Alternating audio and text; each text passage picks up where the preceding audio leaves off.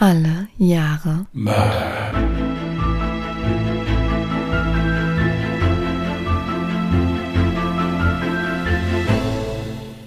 Herzlich willkommen zu Alle Jahre Mörder, der True Crime Podcast mit Christian, hallo. Und? Jasmin. Hi. In letzter Zeit häufen sich die Zuschriften über unsere Einleitung. Positive oder negative Zuschriften? Das, das ist so ein bisschen gespalten. Also es gibt Leute, eigentlich finden sie es nervig, sie können sich aber ohne nicht mehr vorstellen. Ja, ich habe ja schon mal, glaube ich, in irgendeiner Folge erwähnt, dass ich immer so ein bisschen Angst habe, dass die Leute bei unserer Begrüßung abschalten. Ich wüsste nicht, was ich davon halten würde, wenn mich jemand in einem True Crime Podcast so begrüßen würde. Es gibt aber auch immer Leute, die das mitmachen dann sogar. Ja, stimmt, das habe ich auch schon mal gelesen. Die das dann wirklich so, so mitmachen, so quasi. Ja, also ein Aufruf an euch alle, einfach mal ganz laut und mitschreien. Das tut doch richtig gut. Sollten wir irgendwann mal einen Live-Auftritt haben, wäre das natürlich auch der Hit, wenn das dann so der ganze Saal mitmachen würde. Boah, voll. Das würde ich extrem feiern, sowas, ja. Also schreibt uns gerne mal hier über diverse Kontaktmöglichkeiten, die alle liebevoll von Jasmin unten drunter verlinkt wurden, äh, wie ihr das so findet mit, mit dieser Begrüßung. Mir ist auch übrigens gestern Nacht was eingefallen. Ich habe das äh, mit dir noch gar nicht besprochen, aber ich finde das irgendwie voll lustig. Ja, da bin ich Wenn man- dagegen. Ähm, Ja, toll. Okay, Wenn das nicht dann, mit mir besprochen nicht. wurde, bin ich dagegen. Jetzt seid ihr zumindest live dabei und wisst, warum es nicht geschieht. Mein Gedanke war, wenn wir irgendwann mal so Merch rausbringen würden, könnte man einfach diesen Spruch verwenden, ich lausche ergriffen.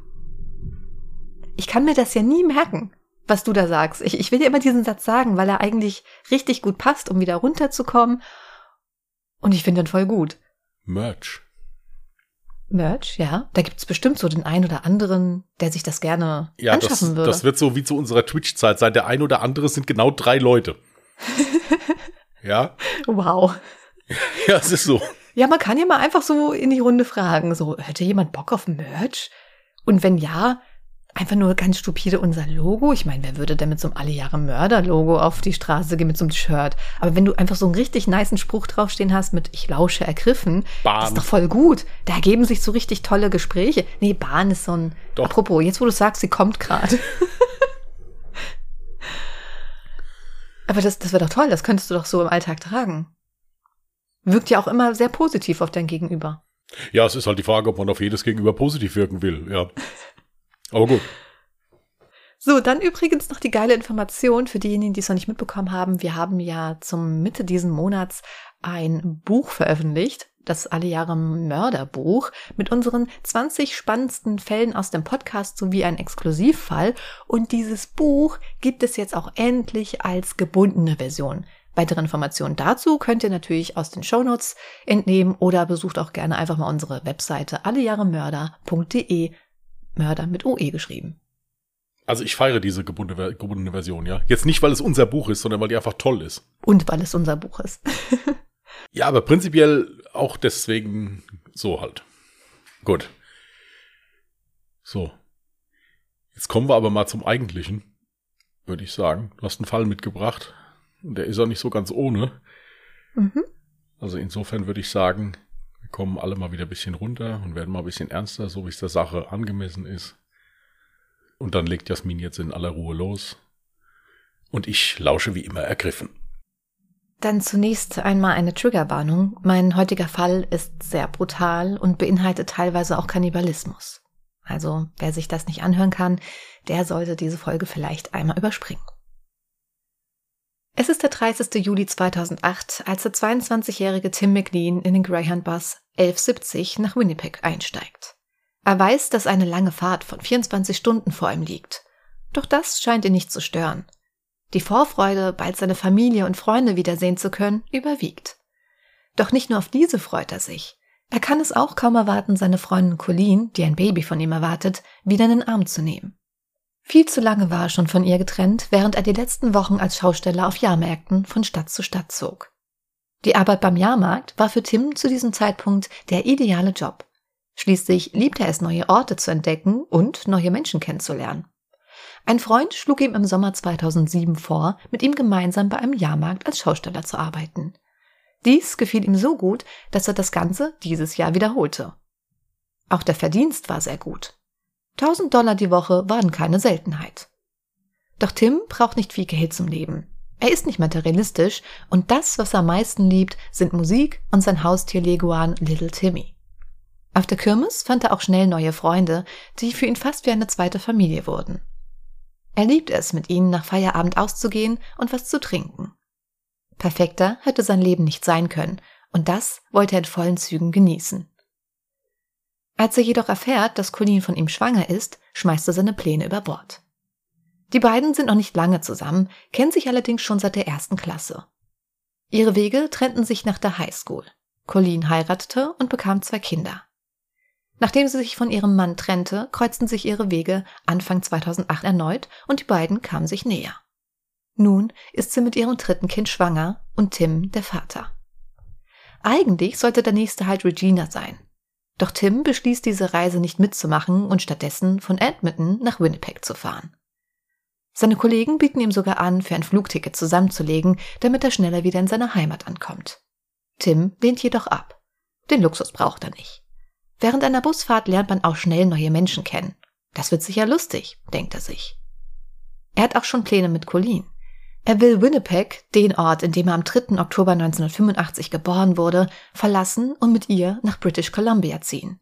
Während seiner Jahrmarktreise hat er sich in die Provinz verliebt und möchte sich dort mit Colleen niederlassen. Es ist kurz nach Mitternacht, als er sich auf einen Fensterplatz in der vorletzten Reihe des Busses setzt.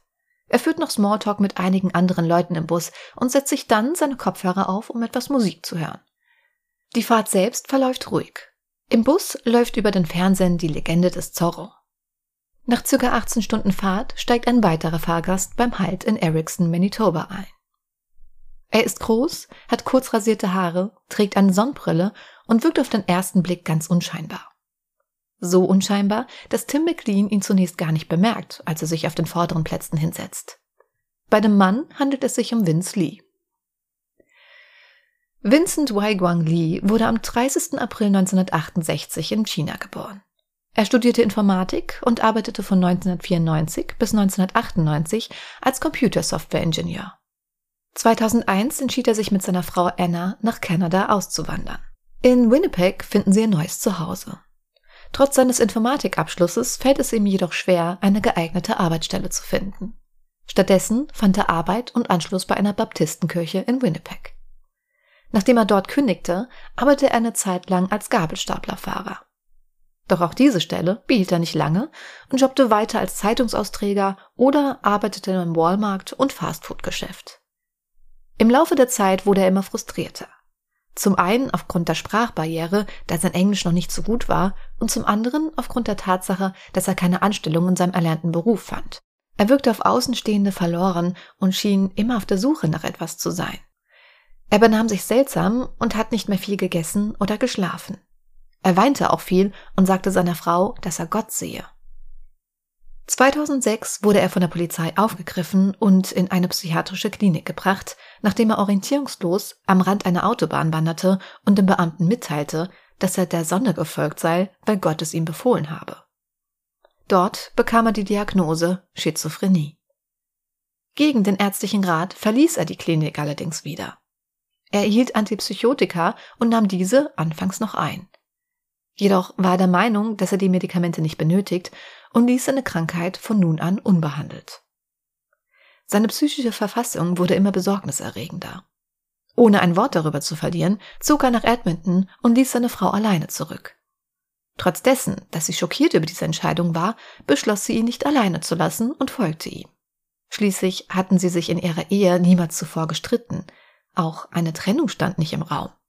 Sie wollte ihm zur Seite stehen und für ihn sorgen. Mit Erfolg. Vins mentale Gesundheit schien sich wieder zu verbessern. Bei der Arbeit lief es jedoch nicht so gut. Im Juni 2008 wurde er nach einer Meinungsverschiedenheit mit einem anderen Mitarbeiter vom Walmart entlassen. Ein Monat später bat Vince Lee um eine Auszeit von seinem Zeitungsausstellerjob, um zu einem Vorstellungsgespräch nach Winnipeg zu gehen. Seiner Frau erzählt er nichts zu einem Vorstellungsgespräch, als er am 28. Juli 2008 mit drei Koffern bepackt das Haus verlässt. Er hinterlässt ihr einen Brief mit den Zeilen Ich bin weg. Such mich nicht. Ich wollte, du wärst glücklich. Vermutlich denkt er, dass es seiner Frau ohne ihn besser gehen würde. Er steigt um 12.05 Uhr in Edmonton in einen Greyhound-Bus nach Winnipeg ein. Doch statt bis zu seinem Ziel zu fahren, steigt er in Ericsson aus dem Bus aus und setzt sich auf die Bank der Haltestelle. Er wartet dort auf den nächsten Bus, obwohl dieser erst 24 Stunden später erneut in dieselbe Richtung fährt.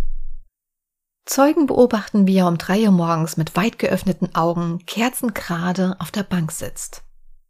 Als der Morgen des 29. Juli anbricht, fängt er an, seine persönlichen Sachen aus seinem Koffer zu verkaufen und bastelt dafür entsprechende Schilder, um auf seinen Verkauf aufmerksam zu machen. Ein Teenager wird darauf aufmerksam und zeigt Interesse an seinem Laptop. Vince sagt dem Teenager, dass er ihn für 600 Dollar haben kann. Als der Junge ihm sagt, dass er leider nur 60 Dollar dabei hat, sagt Vince überraschenderweise zu und gibt ihm den Laptop für 60 Dollar. Kurz nach 18 Uhr steigt er in den Greyhound-Bus 1170 ein. Nach einer kurzen Weile legt der Busfahrer eine Pause ein und hält an einer Raststätte. Vince Lee und Tim McLean verlassen wie viele andere Fahrgäste den Bus, um zu rauchen und sich die Beine zu vertreten. Doch Notiz haben sie bislang nicht voneinander genommen. Vince führt Smalltalk mit einer Frau und Tim vertritt sich etwas die Beine. Nachdem die Pause beendet ist, setzt sich Tim wieder auf seinen Fensterplatz in der vorletzten Reihe des Busses. Vince nimmt jedoch nicht seinen vorherigen Platz ein, sondern schlendert bis zum Ende des Busses. Neben Tim bleibt er stehen und packt seine Koffer in das Gepäckfach, obwohl noch ausreichend leere Doppelsitzplätze vorhanden sind. Tim findet dies sehr sympathisch und entgegnet ihm, aufgeschlossen wie er ist, Hey, wie geht's? Doch Vince antwortet ihm darauf nicht und setzt sich wortlos neben ihn. Tim findet dies zwar merkwürdig, freut sich aber dennoch, dass er diesen Platz gewählt hat, obwohl noch so viele andere Plätze frei wären. Vermutlich ist der Fahrgast nur müde und freut sich ebenso wie ich, endlich heimzukommen nach so einer langen Fahrt. Aber nett, dass er sich neben mich gesetzt hat.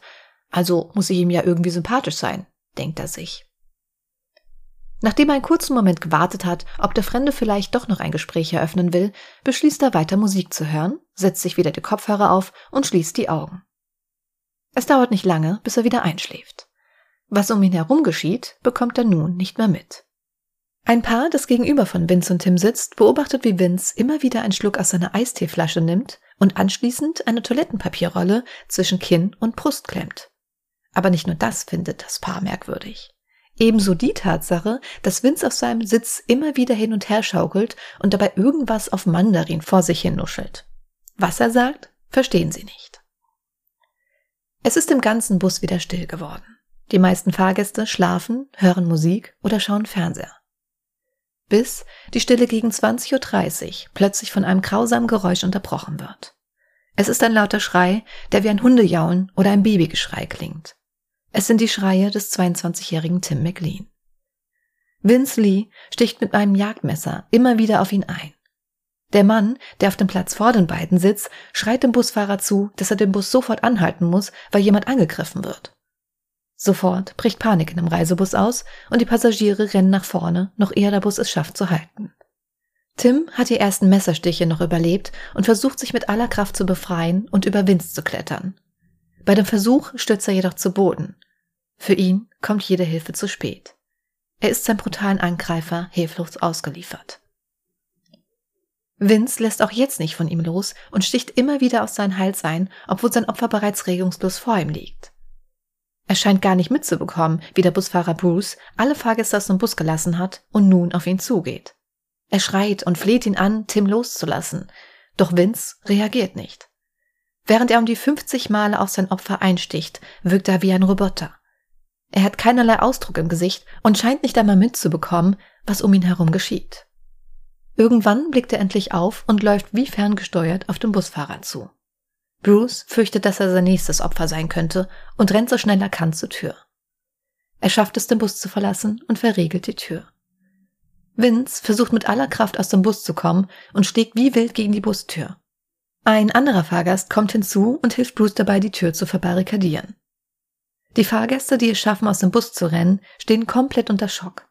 Einige müssen sich am Straßenrand übergeben, während andere in Tränen ausbrechen und schreien, weil sie nicht glauben können, was sie gerade mit ansehen mussten.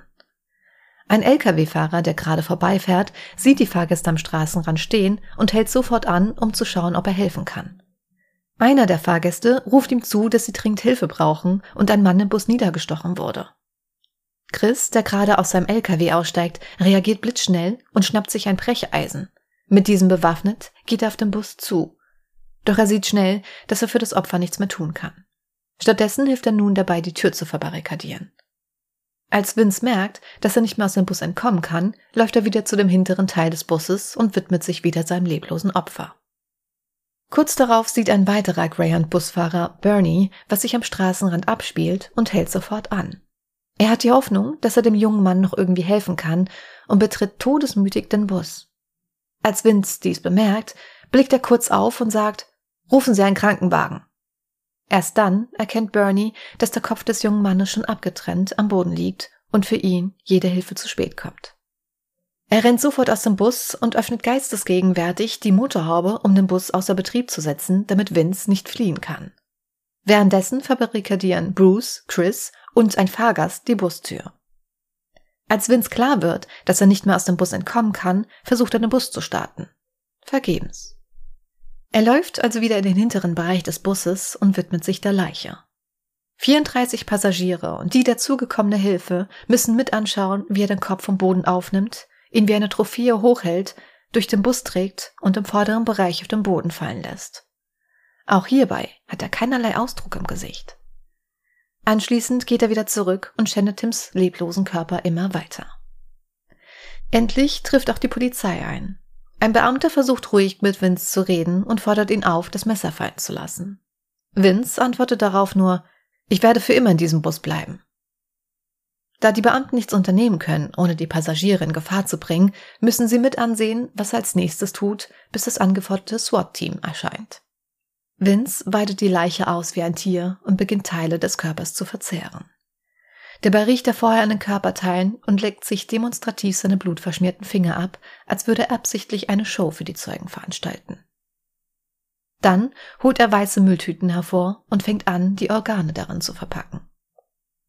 Gegen 22 Uhr trifft dann auch endlich Hilfe für die Passagiere ein.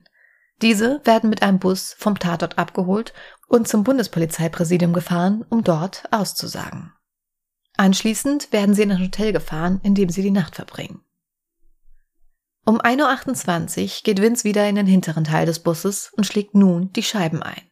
Er wirft sein Messer und sein Gepäck aus dem Fenster und will anschließend selbst rausspringen. Dabei landet er mit seiner Hand auf dem Jagdmesser und verletzt sich. Die Polizisten ergreifen die Chance und wollen ihn festnehmen. Doch Vince versucht weiterhin zu entkommen, sodass die Beamten einen Taser anwenden müssen, ehe sie ihn festnehmen können. Als sie ihm schließlich die Handschellen umlegen, sagt Vince, es tut mir leid, ich bin schuldig. Bitte töten Sie mich. Bei der Durchsuchung finden Sie Tims Nase, seine Zunge und Ohren in Vince Jackentasche. Schließlich betreten sie auch den Tatort. Es ist das Grausamste, was die Beamten jemals zuvor gesehen haben. Überall ist Blut und mittendrin die zerstückelte Leiche von Tim. Einige Körperteile sind in Plastiktüten im Bus verteilt. Seine Augen und ein Teil seines Herzens werden nicht gefunden. Das lässt darauf schließen, dass Tim diese gegessen hat. Am nächsten Morgen werden die Passagiere des Greyhound-Bus 1170 zu einem örtlichen Geschäft gefahren, damit sie sich neue Kleidung kaufen konnten. Sie mussten also eine Nacht lang mit dem, was sie am Mann trugen, ausharren. Und das, obwohl einige von den Fahrgästen Blut des Opfers auf ihrer Kleidung hatten. Anschließend werden sie mit einem Bus nach Winnipeg gefahren. Am 3. März 2009 beginnt der Prozess. Vince Lee muss sich wegen Mordes mit bedingtem Vorsatz vor Gericht verantworten. Gutachter der Staatsanwaltschaft und der Verteidigung sagen übereinstimmend unter Eid aus, dass der 40-Jährige unter Schizophrenie leidet und sein 22-jähriges Opfer im Glauben getötet hatte, von Gott angewiesen worden zu sein. Als Reaktion darauf hat er in einem Zustand der Panik und Angst um sein Leben die Taten ausgeführt. Vince glaubte, dass Tim in der Lage sei, wieder zum Leben zu erwecken, wenn er den Kopf nicht von seinem Körper trennte. Er glaubte, Tim sei ein Außerirdischer und er müsse die Menschen vor einem außerirdischen Angriff retten. Das Gericht spricht den Angeklagten Vince Lee von der Verantwortung für das Verbrechen frei und er wird in das Selkirk Mental Health Center untergebracht.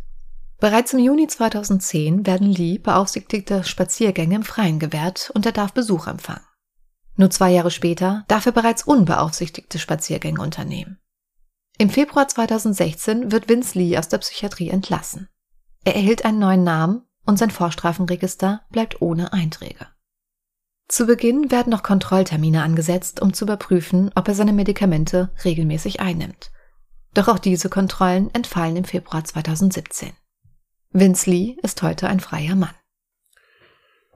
Okay. Ja, also du hast nicht zu viel versprochen in der Vorbesprechung, die wir beide hatten. Es ist wirklich ein sehr heftiger Fall geworden. Ja. Ja, da stößt natürlich jetzt schon gleich zu Beginn, denke ich mir, wieder die Diskussion los. Psychiatrie oder Gefängnis und wenn ja, wie lange und warum? Was hältst du denn von dem Urteil? Ich muss die Antwort in zwei Phasen unterteilen. Tatsache ist, wenn wirklich von einem Gutachter vernünftig untersucht wurde und eine schizophrene Episode in der Zeit festgestellt wurde, dann ist es so, dass er zu diesem Zeitpunkt nicht zu 100% schuldfähig war. Das macht diese schreckliche Tat natürlich in keinster Weise besser. Und ich kann jeden Angehörigen verstehen, der sagt, der gehört mindestens ein Leben lang eingesperrt. Auch das mit der Psychiatrie, dass man ihn dahin verbracht hat, finde ich sinnvoll.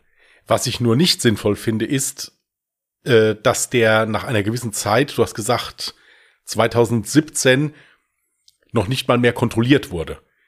Also wenn ich sage, es war eine schizophrene Episode, der Mann wusste nicht, was er da tut, ich habe das hundertprozentig untersucht, dann muss ich zumindest, wenn ich ihn nicht dafür hinterher in Haft nehme oder in der Psychiatrie auf Lebzeit belasse, dafür Sorge tragen, dass der immer seine Medikamente nimmt, dass so etwas nicht nochmal passiert. Ja, da bin ich absolut deiner Meinung und kann das überhaupt nicht verstehen, wie da keinerlei Kontrollen mehr stattfinden können. Ich meine, er hätte ja schon mal entschieden, die Medikamente einfach abzusetzen. Es ist ja nicht so, dass er von seiner Schizophrenie nichts wusste. Die hatte er ja bereits 2005 diagnostiziert bekommen.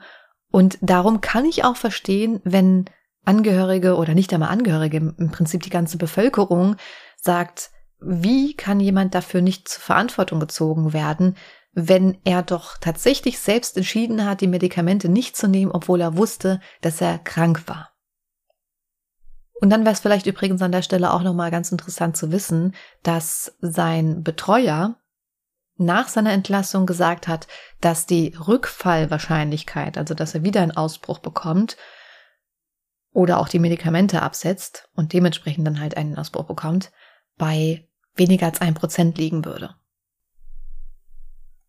Ja, aber ich bin halt der Meinung, nichtsdestotrotz haben dann die Strafvollzugsbehörden aber trotzdem auch die Verpflichtung, die Bevölkerung vor diesem einen Prozent zu schützen.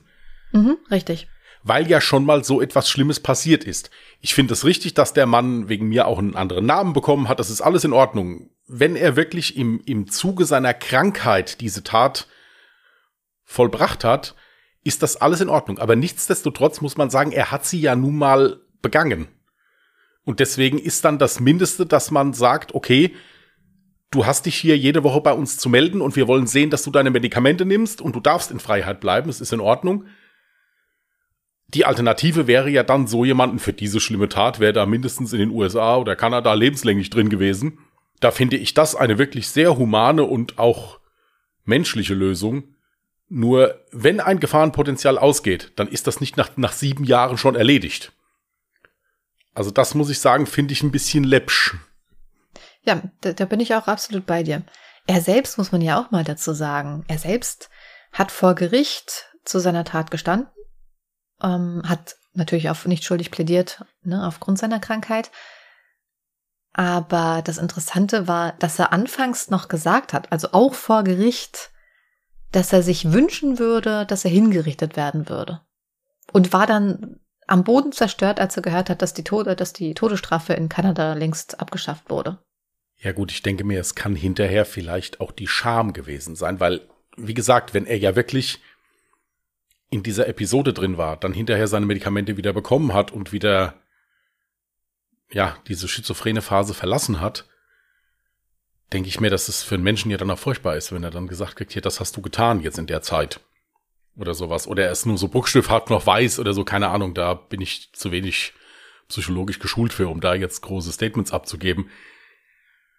Aber nichtsdestotrotz, also das, das ist okay, wenn jemand psychisch krank ist. Natürlich ist die Tat fürchterlich. Ich kann jeden Menschen verstehen, der sagt, der gehört trotzdem Leben lang eingesperrt. Kann ich verstehen. Aber was auf jeden Fall nicht sein kann, ist, dass jemand so eine Tat begeht im Rahmen einer schizophrenen Episode und dann nach sieben Jahren auf gut Deutsch unbehelligt auf die Straße entlassen wird, ohne dass da jemand wenigstens mal guckt nochmal oder so. Ja. Also dieser Fall, der hat auch so viel mit sich gezogen. Es hagelte seitens der Familie von Tim Klagen gegen die Staatsanwaltschaft, gegen das Greyhound-Busunternehmen, ähm, aber nicht nur seitens der Eltern, die auch null nachvollziehen konnten, wie so ein Mensch einfach wieder auf freien Fuß sein kann, sondern auch von den ganzen Zeugen, die sich in dem Bus selber befunden haben, ich meine, die waren ja natürlich auch für ihr Leben geprägt und hatten dann teilweise posttraumatische Belastungsstörung. Und bei einem Fall habe ich davon gelesen, dass eine Schwangere auch unter den Fahrgästen war, die kurz darauf ihr Kind bekommen hat, aber nicht in der Lage war, sich um ihr Kind zu kümmern, so dass ihr dann sogar das Sorgerecht für eineinhalb Jahre entzogen wurde. Ähm, nicht nur die ganzen Fahrgäste, auch die Polizeibeamten, die sich den Tatort mit ansehen mussten. Ich meine, die standen ja wirklich, er hatte fünf Stunden Zeit in diesem Bus, um sich mit seinem Opfer zu beschäftigen. Und zum Ende hin stand ja auch stundenlang die Polizei vor der, vor dem Bus und musste sich mit anschauen, was er da tut, weil sie nicht in der Lage waren, irgendwas in dieser Situation zu unternehmen, ehe dann die Verstärkung eintrifft es ist was ganz, ist was ganz Furchtbares auf jeden Fall. Wobei ich halt sagen muss jetzt, der Fan ist halber, ich meine, das Busunternehmen, was, kann das Busunternehmen jetzt dafür? Also dann müsste man jeden, jeden Passagier durchsuchen, der in den Bus Richtig. reinkommt. Ja? ja, also die wurden, die wurden dafür kritisiert, dass sie eben nicht für die Sicherheit der Fahrgäste sorgen und eben solche Durchsuchungen nicht stattfinden. Aber ich bin auch mal ganz ehrlich, wenn ich mir jetzt vorstelle, ich würde mich in so ein, was haben wir hier in Deutschland halt vergleichsweise wahrscheinlich Flixbus oder so, ja ja, wenn ich mich da reinsetzen würde und jedes Mal erstmal meine Taschen durchsucht werden würden, würde ich mich auch irgendwie komisch fühlen, muss ich auch ganz ehrlich zugeben. Mit so einem Fall rechnet halt eben auch keiner. Gut, das ist im Prinzip dasselbe, hatten wir ja leider in Deutschland auch schon die Fälle. Das kann dir auch mit in der Fußgängerzone passieren mit so jemandem.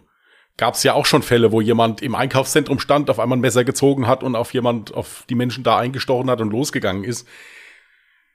Das Problem ist hier schon woanders. Das Problem ist halt hier, dass dieser Mensch eine psychische Erkrankung hatte, in Behandlung war, seine Medikamente nicht genommen hat. Ich weiß nicht, inwiefern das bekannt war. Ich weiß auch nicht, inwiefern er ist. Ich meine, er ist ja vorher schon mal polizeilich aufgefallen. Ja, wie gesagt, die Schizophrenie wurde ihm ja diagnostiziert. Deswegen ist, ist da vielleicht der Fehler gewesen, dass man so jemanden nicht schon vorher unter eine Betreuung, wie man das hier in Deutschland macht, gestellt hat oder sowas, der da mitguckt, der halt sagt, okay, hast du deine Tabletten genommen? Ja, aber so eine Zwangsbetreuung, sage ich jetzt mal in Anführungsstrichen, sowas gibt es ja gar nicht. Ja, aber du kannst ja schon hingehen und kannst, äh, wenn du jetzt eine Straftat begangst, kannst du das zur Auflage machen. Gut, bis zu dem Zeitpunkt hat er ja keine Straftat begangen. Er ist halt einfach nur so orientierungslos halt eben an der Autobahn entlang gelaufen aber es ist ja keine Straftat. Also ich denke, dass das Busunternehmen, dem kann man da keinen Vorwurf machen. Also ich bin noch nie mit einem Flixbus gefahren, würde aber jetzt mal wagen zu behaupten, dass du da nicht durchsucht wirst, wenn du da einsteigst. Nein, nein, also ich bin schon bereits ein paar Mal Flixbus gefahren und natürlich wirst du nicht untersucht. Es ist ja genauso, wenn du Konzerte besuchst oder so. Bei, in den meisten Fällen Disco-Besuch, was auch immer, du wirst ja eigentlich nie untersucht ja gut, bei, bei Konzerten und Disco-Besuchen vielleicht sogar noch eher, als wenn du jetzt in den Bus oder in ein öffentliches Verkehrsmittel einsteigst, weil das ist auch gar nicht durchführbar. Richtig. Stell dir mal vor, die würden in der S-Bahn jeden durchsuchen, der da einsteigen will. Ja, ja. Also das ist, aber hier, auch das kann ich verstehen, das ist die Trauer und Entrüstung über den Verlust eines geliebten Menschen, auch noch über einen so brutalen Verlust, ja. Ich meine, den Menschen da enthauptet, mehr oder weniger, und danach noch da ausgeweitet. Das ist also eine ganz furchtbare Geschichte. Ja, für die Familie muss es auch wirklich ganz furchtbar gewesen sein. Vor allem auch deswegen, weil ja, sie sich halt von ihrem Sohn ja nicht wirklich verabschieden konnten. Wie gesagt, also selbst seine Augen haben am Ende gefehlt. Ja, bei einer Bestattung ist das Ganze dann eben ja sehr tragisch. Übrigens, um nochmal auf dieses Greyhound-Unternehmen zu kommen, da ist es ganz interessant zu wissen, dass die eine Woche nach diesem Vorfall eigentlich eine Werbekampagne geplant hatten, die sie dann sofort einstellen mussten. Die hat nämlich schon landesweite Anzeigen schalten lassen mit dem Slogan, es gibt einen Grund, warum sie noch nie von einem Busangriff gehört haben. Und dann ist halt eben das passiert. Das war ganz schlimm. Ähm, das war eine Schlagzeile und ebenso Peter, also die Tierrechtsorganisation, sagt ihr was? Die hat ja das Ganze auch sehr makaber als Werbung genutzt und schaltete eine Anzeige in der Portage Daily Graphic, in der sie den grausamen Vorfall mit den Akten der Grausamkeit und des Tötens, die jeden Tag von Fleischindustrie begangen werden, vergleichen. Und das ist in der Öffentlichkeit sehr schlecht angekommen. Ich wollte gerade sagen, da äußere ich mich auch jetzt besser nicht zu. Nee, nee, also die haben dann natürlich auch die, die, die, ähm, die jeweiligen Anzeigen, das haben sie halt auch alles eingestellt, haben sich dann im Nachhinein dafür entschuldigt. Ja, aber das ist, also manchmal ist es echt nicht nachzuvollziehen, was sich verschiedene Unternehmen dann ja an so einem Vorfall versuchen zu bereichern oder Aufmerksamkeit zu erlangen. Das ist ja einfach geschmacklos. Geschmacklos, genau, das Wort habe ich gesucht. Das ist absolut geschmacklos, ja. Pietätlos, kann man auch sagen. Ja. Aber noch mehr geschmacklos. Ver einfach verachtenswert. Das passt ja. eigentlich noch besser. Aber mich hat's halt in dem Zusammenhang halt schon ein bisschen schockiert, dass es halt von Peter kam. Das, also mit sowas rechnet man nicht, aber gut. Vielleicht ist aber auch der ein oder andere Zuhörer da draußen oder Zuhörerin, die äh, sich denken, ja gut, aber im Prinzip ist es ja nichts anderes und das dann nachvollziehen kann. Ich für meinen Teil, wie gesagt, ähm, also klar, ich kann ja irgendwo verstehen, was sie im Prinzip meinen, aber es ist halt trotzdem einfach total geschmacklos, das miteinander zu vergleichen. Mm, ja, die Meinungen sind ja frei und es darf jeder seine eigene haben. Richtig. Das ist überhaupt kein Problem. Die respektieren und akzeptieren wir auch. Und genauso ist das mit unseren auch. Die sind dann in dem Fall auch mal zu respektieren und zu akzeptieren einfach. Richtig. Weißt du, was ich total schlimm finde? Was denn? Dass wenn er entschieden hätte, sich das Flugticket ausgeben zu lassen, dass er jetzt noch am Leben wäre. Ja, das hatte ich mir auch gedacht zum Schluss, aber hier, es ist manchmal so. Zumal man ja auch dazu sagen muss, vermutlich hätte es dann einfach ein anderes willkürliches Opfer geben müssen, weil, also. Ja, er hat ja, ihn ja nicht gekannt und der, genau. der Vince wäre ja trotzdem in dem Bus gewesen. Richtig. Ja, ja, also insofern hätten wir dann leider einfach nur über einen anderen Namen berichtet, vielleicht. Ja, da gibt's so Stellen, ich konnte zum Beispiel nicht nachvollziehen, wie er in diesen Bus erst einstieg, dann einfach mittendrin auf halber Strecke sich an die Bushaltestelle gesetzt hat, um 24 Stunden auf exakt denselben Bus zu warten und da angefangen hat, seine Sachen zu verkaufen. Da frage ich mich, was war sein Vorhaben? Warum hat er seine Sachen verkauft? Ebenso wie der Laptop, den er ja eigentlich für, also man könnte ja meinen, okay, vielleicht wollte er einfach nur an Geld rankommen, weil er halt in Winnipeg neu anfangen wollte ursprünglich, aber das ergibt dann keinen Sinn, warum er seinen Laptop für 60 statt 600 Dollar verkauft. Übrigens an der Stelle so eine kleine Randnotiz. Der Teenager, der den Laptop gekauft hat, der hat den natürlich dann bei der Polizei abgegeben, damit halt eben dieser untersucht werden kann und ähm, es gab dann einen anonymen Menschen, der dem äh, Teenager dann stattdessen halt einen Laptop geschenkt hat, weil er es toll fand, dass er so ehrlich äh, war und dann halt zur Polizei gegangen ist und den Laptop abgegeben ist hat. Ist auch toll. Ja. Ja, also das, wie gesagt, macht halt für mich nicht so wirklich viel Sinn, warum er die Sachen verkauft hat und das halt im Prinzip für einen Sportpreis im Prinzip kam das ja so rüber, als wäre ihm das Geld dann in dem Moment eigentlich so egal und er will sich einfach nur seiner Sachen entledigen, als hätte er da schon irgendwie abgeschlossen und ja, gewisse Pläne gehabt. Und nicht erst so, wie er es ja gesagt hat, dass in den Bus eingestiegen ist, erst dann die Stimme Gottes gehört hat, der ihm sagte, ja, dieser Mensch, also Tim McLean, sei das Böse, er sei der Dämon und wenn er ihn nicht umbringt, dann ähm, würde er sterben und er würde die ganze Menschheit gefährden, weil er ein Alien ist und ja. Ja, die Frage ist, du weißt halt eben nicht, was ihm vorher gesagt wurde oder was er vorher gehört hat.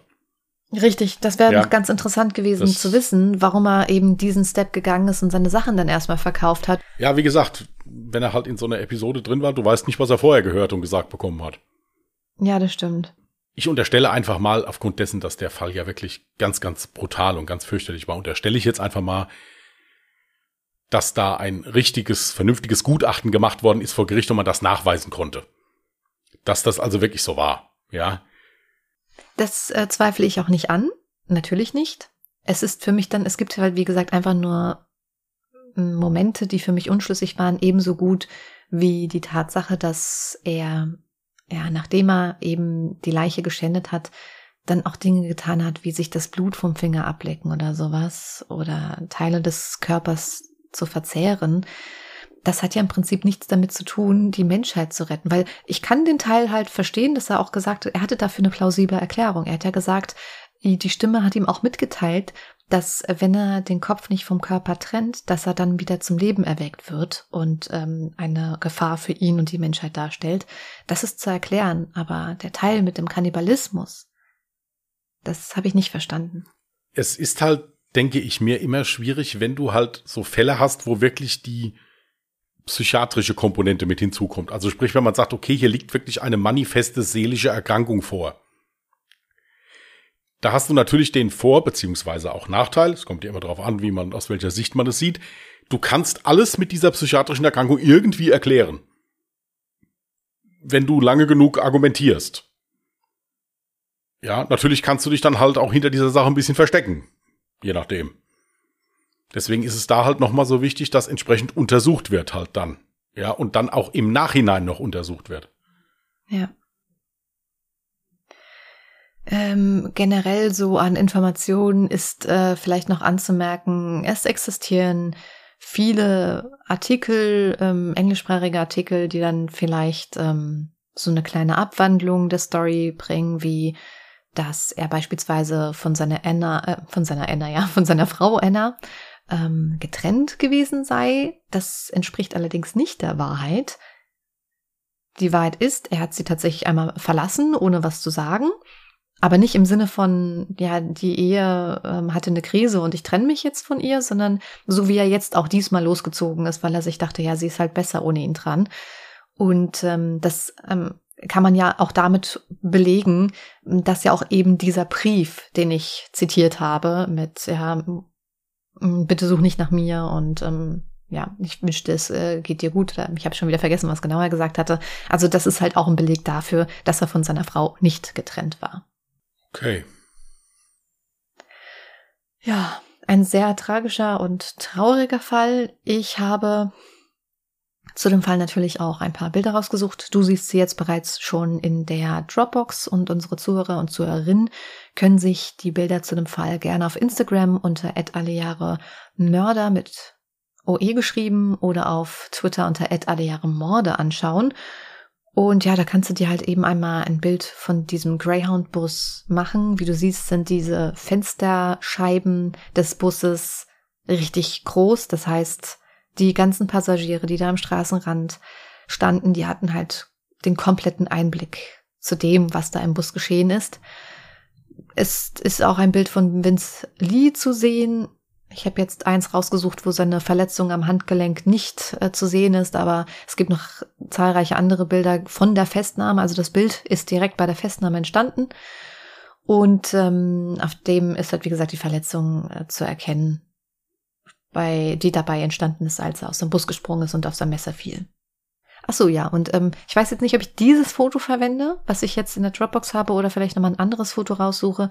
Ähm, da ist ein Foto zu sehen jetzt für dich, auf dem Tim McLean mit einem Baby zu sehen ist. Das ist nicht sein Baby, sondern es ist das Baby einer Freundin und er war im Prinzip auch schon sowas wie so ein Onkel oder so halt für das Kind. Also hat auch Kinder geliebt. Dementsprechend war es dann auch nicht so fern, dass er, als er erfahren hat, dass Colleen von ihm schwanger ist, dass er sich direkt umentschieden hat und dachte, okay, ich möchte jetzt Familie gründen, neu anfangen, British Columbia, weil die Provinz einfach so super schön war und er die Natur liebt und da gab es so viele tolle Orte.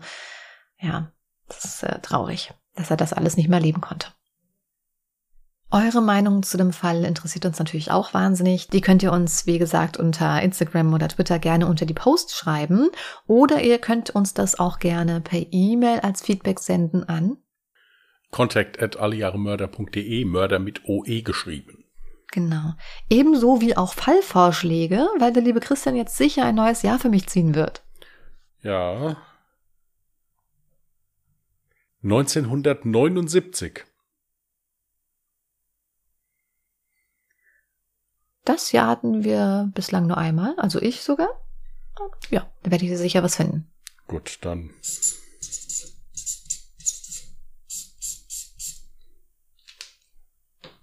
Haben wir. Sehr schön. Weißt du, was mir aufgefallen, was mir aufgallen ist eben noch? Wir haben über alles gesprochen jetzt heute in der, in der Vorbesprechung. Nur über das, über das du sprechen wolltest, darüber haben wir nicht gesprochen. Worüber wollte ich denn sprechen? YouTube. Ach so, das ist jetzt am Ende der Folge. Verdammt, da schaltet doch jeder ab. ja gut, also falls ihr noch dran seid, weil ihr hä, die Audiodatei, die geht doch noch viel länger. ähm, vielleicht noch kurz die Randnotiz. Wir haben uns jetzt dazu entschlossen, unseren Podcast auch auf YouTube hochzuladen.